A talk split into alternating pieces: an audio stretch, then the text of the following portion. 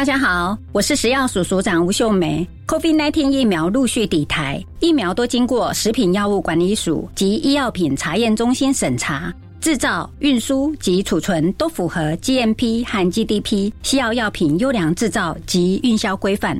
这次疫苗进行外观、酸碱度及无菌等七项检验，都合格后才放行。疫苗品质有把关，民众不用担心。有政府，请安心。资讯由机关署提供。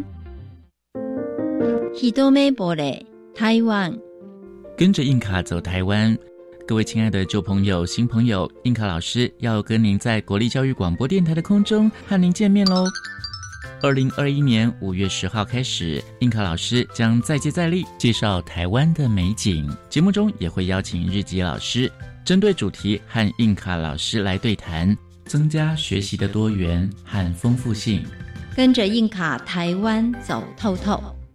Cool English 英语线上学习平台有高中职教育专区哟，很棒哦！里面有什么学习内容呢？除了有有趣而且多元的英语线上课程，还有各种版本教科书补充包，以及应届学测只考试题，内容丰富而且全部免费。哇！孩子要国际化，就可以随时随地上网学英语喽。没错，就是这样，强化英语能力才能迈向国际。好哦！以上广告由教育部提供。大家好，我们是 The Wanted 寻人启事。您现在收听的是国立教育广播电台。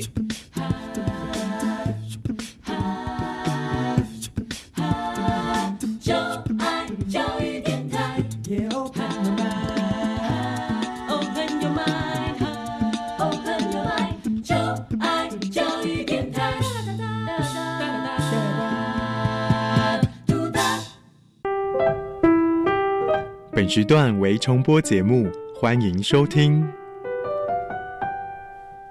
生态保育训练家集合，爱地球、爱动物、爱挑战的你，现在就跟着我们进入 MIT 生态道馆，一起收集徽章，提升等级。你也可以成为 Super 赞的生态保育大师哦！MIT 生态道馆，Made in Taiwan。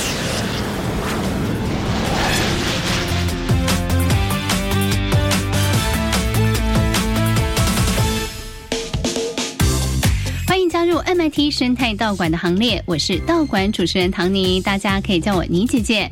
MIT 生态道馆呢，每一集都会有不同的生态宝贝哦，要让大家去认识跟了解哦。而且我们每次也都会挑战不同的主题道馆，大家这时候可以选择要加入红队或者是白队哦。如果说你选择的那位小队长他挑战过关，而且得到专属徽章的话，就表示收听的你也收集到了一枚徽章。而大家收集到的徽章数越多呢，也就代表着大家越接近小小生态保育大师的目标哦。好，现在呢要来赶快欢迎一下今天要带着各位呢去挑战的两位队长啊。首先介绍的是我们的红队队长小月，大家好，我是小月。还有呢，我们的白队队长小伟，大家好，我是小伟。到底今天我们要执行的任务是什么呢？请 MIT 助理来公布一下任务内容吧。今天要挑战的道馆是外来种动物道馆。台湾的许多城镇、溪流、湿地与田野，正遭受个性凶悍的外来入侵种骚扰。到底有哪些凶悍的动物在台湾攻城略地呢？大家一起来捉拿这些外来通缉犯吧！红队队长，生态保育训练家小月，徽章数十二；白队队长。生态保育训练家小伟，徽章数十二。你想要加入红队还是白队，一起接受挑战，收集徽章呢？决定好了吗？生态保育训练家出动喽！好，今天我们要来挑战的道馆就是外来种动物道馆哦。台湾很多城镇、溪流、湿地跟田野都受到这些外来种入侵的骚扰啊，所以呢，我们要来气拿，我们要来通气这些外来种哦。小队长，你们知道什么叫做外来种吗？就是从别的地方来的那种生物。对，那你们知道什么叫做外来入侵种吗？好，小月，就是那个某一个族群自然或半自然，它还在某一个地方很适应，很适应那个地方的生存环境，然后还会去攻击那些本土种。嗯哼，所以外来种它等于外来入侵种吗？不等于，不等于。对，没错，外来种跟外来入侵种不一定是一样的哦。外来种它不一定会变成入侵种哦，所以它不一定全部都是负面的。今天我们的任务就是要来了解这些外来入侵种。我们今天针对动物来了解哦，到底这些外来入侵种动物对台湾生态造成了什么样的危机和影响呢？看来我们两位小队长哦，对于今天的任务呢，他们做好准备了。那收听的同学们，你决定好今天要加入红红队还是白队呢？接下来我们就要进行道馆对战喽。到底今天要挑战的这个道馆呢，馆主又会准备什么样的题目来考验大家呢？赶快来进行 MIT 生态道馆挑战赛喽！MIT 生态道馆挑战赛，各位优秀的训练家注意喽！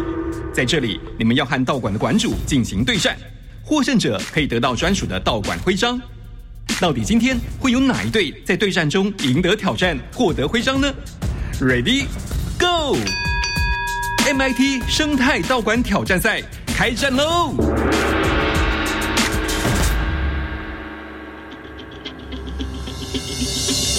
好，马上呢，我们来进行今天的 MIT 生态道馆挑战赛喽。今天呢，我们的两位队长要挑战的这个道馆哦，就是外来种动物道馆。而负责看守这个道馆的馆主呢，是我们新北市自然与生活科技辅导团的研究员，同时也是新北市莺歌国小的自然老师，我们的陈正威老师。老师好，大家好。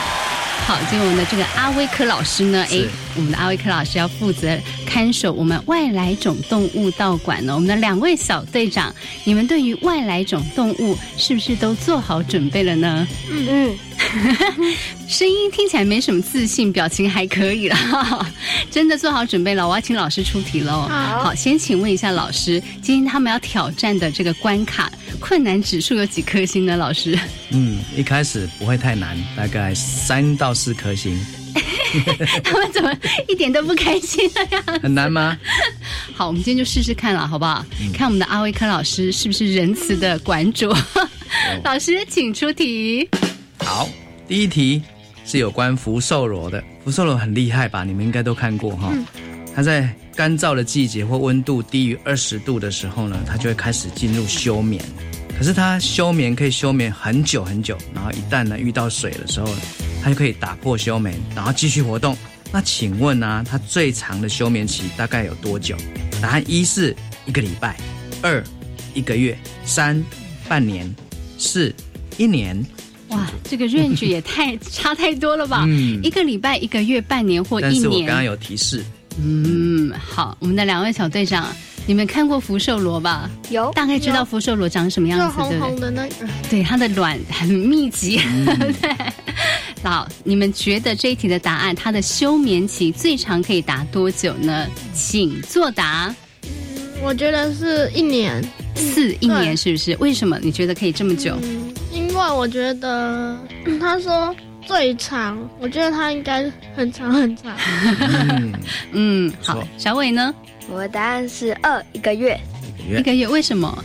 因为我觉得福寿螺它它寿命感觉不是很长。哦，你是从它的外形来看吗？你觉得它不会活那么久就对了啦。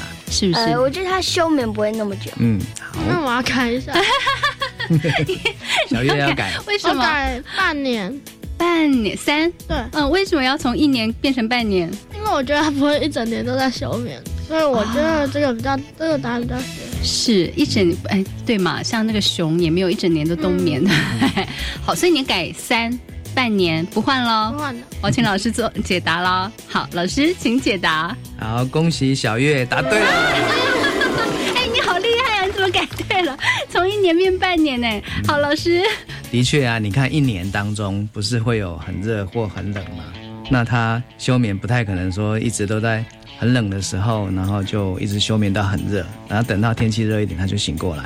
但是它的休眠时间呢，也不会说太短哦，它最长可以到半年，所以它适应力真的非常强。嗯，哎，所以它才会在我们台湾一直在蔓延。是，哎，它好厉害哦，它还可以有这个休眠机制来保护自己哦。是啊，有时候大太阳底下，我们不有时候不是去抓到它吗？嗯然后把它放在太阳底下，它可以晒太阳，然后没有水分，它还可以活好几个小时，甚至一两天。哦真的呀，所以它的生命力其实很强。哎是的，是的。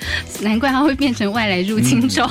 是 好，这一题呢，恭喜我们的小月临时改答案，但是改对了。接下来请老师出第二题。好，第二题呢是有关绿水龙这样的一个外来种，它其实呢又叫做亚洲水龙，它蛮凶猛的哦。那既然很凶猛，那你觉得它可能会捕食哪些动物？好，有四个答案哦，然后可以复选哦：一蚯蚓，二螃蟹，三小鱼，四昆虫。绿水龙，它是凶猛的两爬类动物。然后呢，它可能捕食的食物有哪些？蚯蚓、螃蟹、小鱼、昆虫。两位小队长都举手了。好，这次小伟先答好了。我的答案是二螃蟹加三小鱼加四昆虫。嗯，二三四，二三四是不是？嗯，为什么蚯蚓不是？嗯，我觉得它绿水龙嘛，它很凶猛，嗯而且又叫绿水龙，绿应该是森林的意思，水应该是沼泽或湖的意思。嗯然后我觉得比较不会刻意去挖土去吃蚯蚓啊。嗯哼然后它螃蟹在水里，小鱼也在水里，小鱼的体型应该比较符合它的嘴巴。然后呢，昆虫它感觉那个跟变色龙会吃感觉有点像会 会吃昆虫的感觉。哦，所以你是这样判断的，是不是？好，小月换你，我也选二三四。你也选二三四，为什么？因为我觉得第一个和其他的有点不太一样，就是嗯感觉它的外形啊，嗯外形就还有栖息地不一样，是不是？对，它们栖息地我觉得应该不太一样。所以你把蚯蚓也排除掉了，你觉得他应该不会选蚯蚓。这一题我们的两位小队长的答案还蛮一致的，而且他们的解释有点不太一样。老师，他们有没有答对呢？请解答。很抱歉，答案是四个都是。哦，真的？所以我我的难度真的是三到四，嗯就是也留下一个比较难的，让你们可能没办法选到。嗯不过我觉得像小月跟小伟的解释都非常好哦。嗯哼，譬如说像听起来嘛，绿水龙就是在水边的一种动物嘛，哦，所以它吃螃蟹啦，吃小鱼啊，然后天上飞过去的昆虫啊，或爬过去的昆虫，它可能就都都会去吃它。嗯那蚯蚓呢，是因为它其实绿水龙它可以在陆地上，也可以在水水边生活，也可以在树上生活。所以它当它没有东西吃的时候，它可能会去挖土里面的蚯蚓出来吃。所以其实它对于生态的破坏是非常严重的哦。那这个绿水龙其实。阿伟老师曾经在大概七八年前，将近十年前，我曾经去绿那个新店哦一条溪边哈、跟着一些环保人士呢去抓它，因为那边呢已经变成一个呃聚落，有有大概好几百只的这个绿水龙在那边活动，然后它非常凶猛，所以我们抓它的时候呢，手上有时候都会被它抓到，就会流血。嗯哼。OK，好，虽然我们差一点点全答对了，但是也不错哈、嗯至少我们有选对三个。很厉害。嗯，接下来我们要请老师出第三题喽。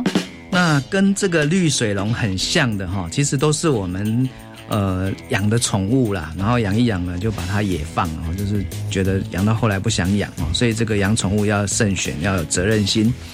那它的这个绿水呃绿鬣蜥，绿鬣蜥在南部哈、就是它啊喜欢吃植物的嫩枝、嫩叶，还有水果。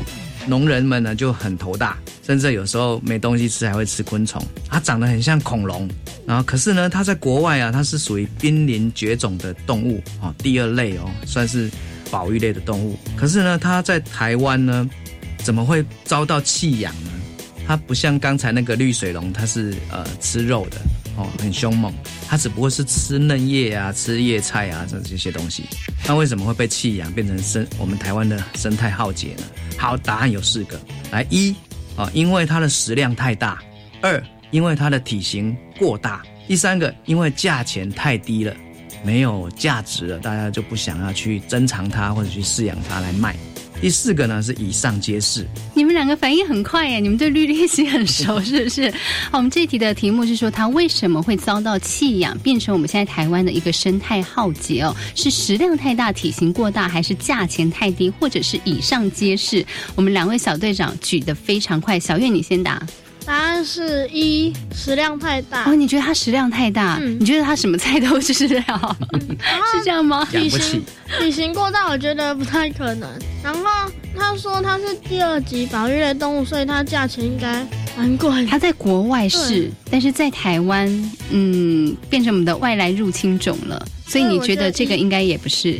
好，食量太大。小伟，我答案是四，以上皆是。哦，为什么你觉得三个都是呢？因为我在网络上有查到，它的价钱好像也只有新台币三十块啊。现在变这么便宜？有这么低吗？我忘记是哪一种币三十块，反正某种币三十块。嗯，然后它体型我我有查资料，它会体型一直长一直长，然后长到最后会变很大很大很大。嗯哼。然后呢，它食量也很大。嗯。然后因为体型变大，食量当然也要大，就一直吃一直吃一直吃。嗯。可能有人觉得养不起，就把它弃养。嗯哼。所以你觉得这三个答案都是？你的答案是四。好，我们小月选一，小伟选四。老师，这一题的答案到底是什么呢？请解答。好，这很公平。你看，恭喜小伟答对了。目前是平手哦。啊，有些宠物啊，一开始都说什么迷你兔啊、迷你猪啊、迷你就越养越大呀。然后养养养，这从这个三二十公分变成呃三十公分、四十公分，一直长大。然后吃的东西又很量很大，所以呢，养到后来呢，有些呃饲主呢就会觉得很麻烦哦，就不想养它。然后又很大只，在家里能爬来爬去的哦。然后当然价钱是最重要的，我觉得第三个答案是最重要的，因为它曾经一只要卖到好几万块。嗯哦，嗯，因为它保育类嘛。但是呢，因为在台湾呢。被大量的繁殖之后呢，量很大，嗯，哦，它又没有什么天敌，所以呢，其实它量大，大家都知道嘛，你到处都看得到，然后又有人不不想养，觉得很很麻烦，所以价钱就会一直跌，一直跌，一直跌，跌到可能剩几百块哦台币这样子，所以呢就容易遭到弃养。哎，老师，那它的价格是说在台湾的价格这么低，还是在国际其实它也不算？国际其实不低，哦，啊，因为我们台湾有管制。进口跟出口，嗯嗯，所以其实像香港，他也觉得说我们台湾这么便宜，他很想跟我们买，可是我们没办法出口，嗯哼，所以它价钱就没办法。升高是，对，所以小月，你的那个价格在国外它其实是很高，没错，没错，没错。但是呢，在台湾它的价格是很低的。好，这个绿鬣蜥应该说现在还是造成南部的一些困扰，对不对？尤其是在屏东地区有有一小撮的这个基地。好，这是绿鬣蜥的部分哦。我们这目前为止呢，两位小队长的表现刚好平手。接下来请老师出第四题喽。第四题是有关外来种的鱼类。呃，叫做泰国鲤鱼。那个吉吉有一个生物研究保育中心呢，他就是去研究哈，那个南头有一个鲤鱼潭，大家应该有听过哈，鲤鱼潭。然后他就发现呢，里面呢原生的鱼已经很少了，就是原本台湾的鱼，哦，只有少数的一些奇力鱼，那大部分都变成外来外来客。那譬如说像琵琶鼠，大家应该有听过，它可以长很大哦。还有一种魔鬼鱼，红色的，很大只。最重要的是那个很凶猛的，刚刚我们讲的泰国鲤鱼。这种鲤鱼呢，它它会去吃鱼，大吃小就对了，吃别的鱼。所以现在就是很多这个池塘啊，或者是湖面呢，就是很多的鱼啊，就渐渐的减少了。那我们怎么办呢？怎么去抑制它这个数量呢？好，有哪些方式啊？哦，人工介入的方式可以来防治它。好，答案一就是设计菜单进行料理，把它拿来吃就对了。第二个，改善水质。第三个，用生物防治，也就是用鱼来吃鱼，放别的鱼，看有没有办法。治掉了他们，那第四个又来了，又是以上皆是。阿威老师出的题目都有以上皆是哦，这到底是不是陷阱？不知道。好，好，就是刚刚我们这一题老师他出的题目是有关于哪一个方法是专家认为说我们用人为的方式是可以来降低这个泰国里的数量哦？是用把它设计菜单吃到肚子里呢，还是要改善水质呢？还是说我们要用大鱼吃小鱼，让它的天敌来吃它呢？还是以上皆是？这个答案也在里头哦。我们的小月，你刚刚一直举手，你先来。我答我的答案是二，改善水质。为什么是改善水质？改善水质可以让，就是可以让其他的鱼，让那个泰国鱼不太不喜欢这个环境吗？不喜欢这个。把水质改成台湾本土喜欢的水质，哦，泰国鲤鱼不喜欢的水质。哎，好，来小伟呢？我的答案也是二，改善水质。为什么？因为我觉得改善水质可以让。台湾本土的可能吃的比较健康啊，或者是比较适合它繁殖，就是它可以繁殖变比较多，或者是长得比较强壮，嗯然后到时候说不定就把泰国鲤鱼吃掉。那如果说泰国鲤它喜欢的水质跟我们本土鱼喜欢的水质是一样的，怎么办？嗯，答案改不改？嗯，我想不敢。没关系，我来公布答案。好，来哦。答案就是以上皆是。哎，这题是以上皆是。其实两位讲的都很好。我们本土种哈的鱼，的确是有一些环境上的改变。嗯。比如说水质优氧化，大家有听过哈？优氧化之后呢，溶氧量会降低，会让我们本土的鱼生长的比较辛苦。那又刚好有外来种进来的话，那它就更辛苦了。但是呢？我们要做这个人为的方式啊，就要多管齐下，多管齐下才会快。因为如果你是改善水质，那刚其实老师讲的也很好，就是说其他的那个外来种的鱼，它也喜欢干净的水啊，干净的水大家都喜欢嘛，所以大家都活得很好。那这样子看谁本事高了，对不对？可是呢，如果我们把那些外来种的鱼捞起来，因为刚刚我有讲有的很大只嘛，捞起来做成料理，像阿伟老师就喜欢做做料理啊，我就把它做成什么糖醋鱼啊，什么鱼啊，他大家很喜欢吃，他说哇这个什么鱼怎么这么好吃？那以后大家农那个渔民就会去抓，抓到越抓就越少了，然后加上水质改善，然后再加上有一些鱼啊，本土鱼再多放一些进去，譬如说乌溜啊，有种鱼，它就是会去吃那些什么。像福寿螺啊，乌溜会吃它哦。福寿螺会把用用嘴巴去撞它，把它撞破，然后把它肉吃掉。嗯，就是用别的鱼在治它，所以多管齐下的效果会更好。所以你们讲的不是没有道理，只是没有同时进行，那效果可能比较没有那么好。所以这一题呢，我们的答案是以上皆是哦。虽然说我们的两位小队长没有答对，但是呢，你们刚刚的解释也是有道理的。对，有在思考，这就是一个非常棒的优点了。这个道馆哎，真的不好打耶。我们虽然没有踢馆成功，但是你们的表现看在老师的眼里，老师还是会觉得说值得颁发外来种生态家的徽章哦。那不晓得老师觉得今天两位小队长小月跟小伟哪一位队长可以得到我？我们外来种生态家徽章呢，老师？外来种生物哈，的确是比较难，所以呢，我是三到四颗星。那其实你们的表现已经非常好，因为你们的说明解释都很到位，只是有时候差一点点。那今天呢，我所以这个奖项呢，我觉得应该两位都可以得到。哇！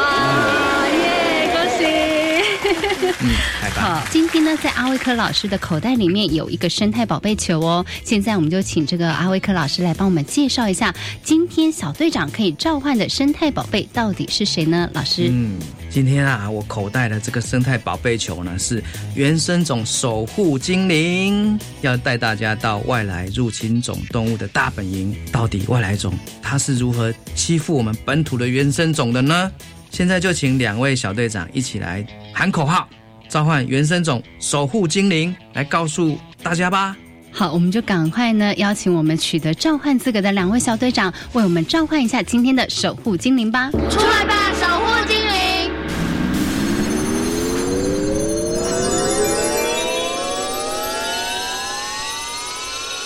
大家好，我是原生种的守护精灵。嘘，不要发出声音。我现在正在外来入侵种动物的大本营，到底是哪些动物在欺负我们本土的原生种呢？让我带你们一起去偷偷了解状况吧。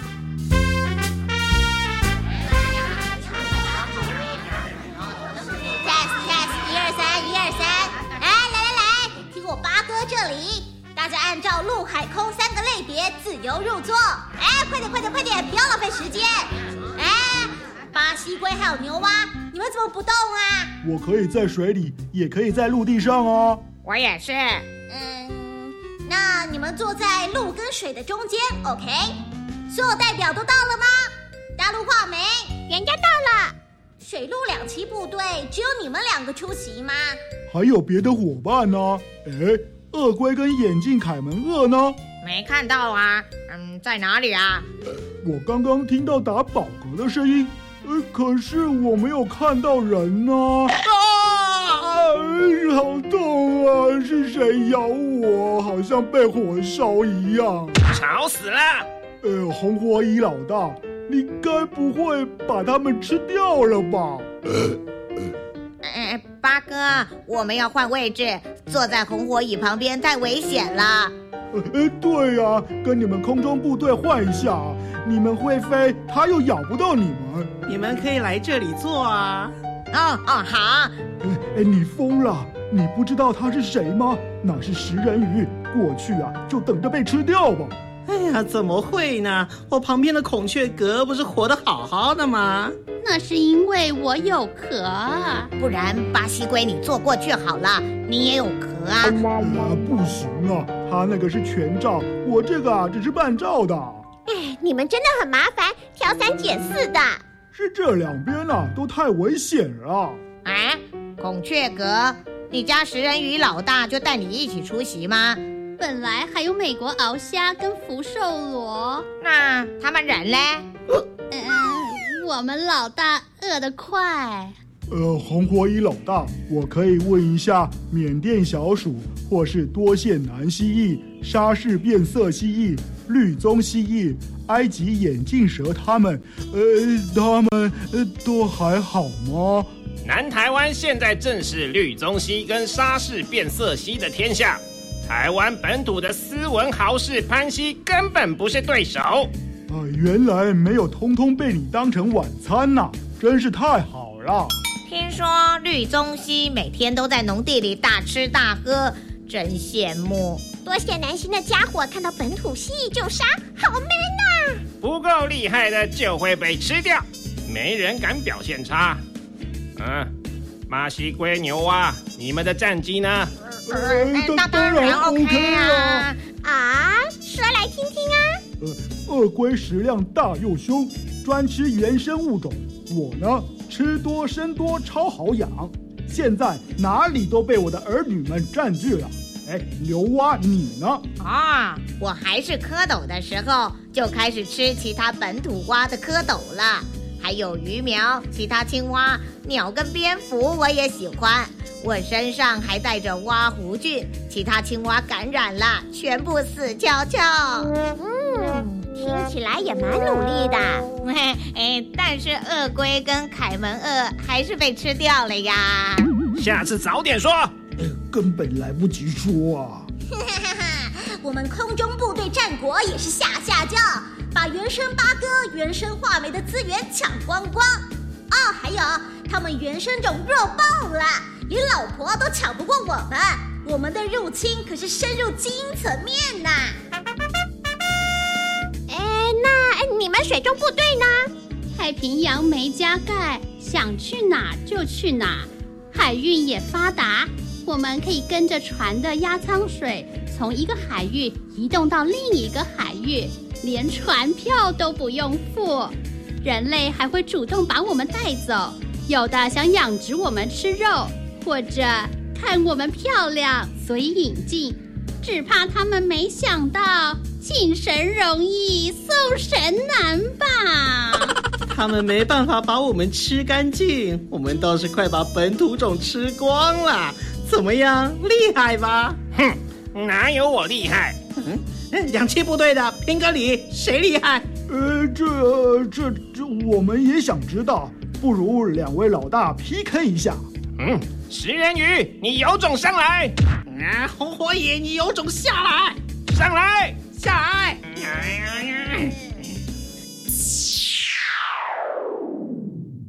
这些外来种动物个个都是大胃王，个性又十分凶残。不但侵占本土种的家园，而且不论是幼苗还是长大的，都会被它们吃下肚。再这样下去，台湾原生种的生物们就要灭亡了。大家快帮忙一起捉拿这些外来种通缉犯吧！听完了我们的这个生态宝贝的故事，还有呢，我们刚刚进行了生态道馆挑战赛之后，才发现外来入侵种的通气犯还真的蛮多的，对不对？好，那我们今天也非常感谢两位小队长，谢谢小月，谢谢小伟，谢谢大家。MIT 生态道馆，我们就。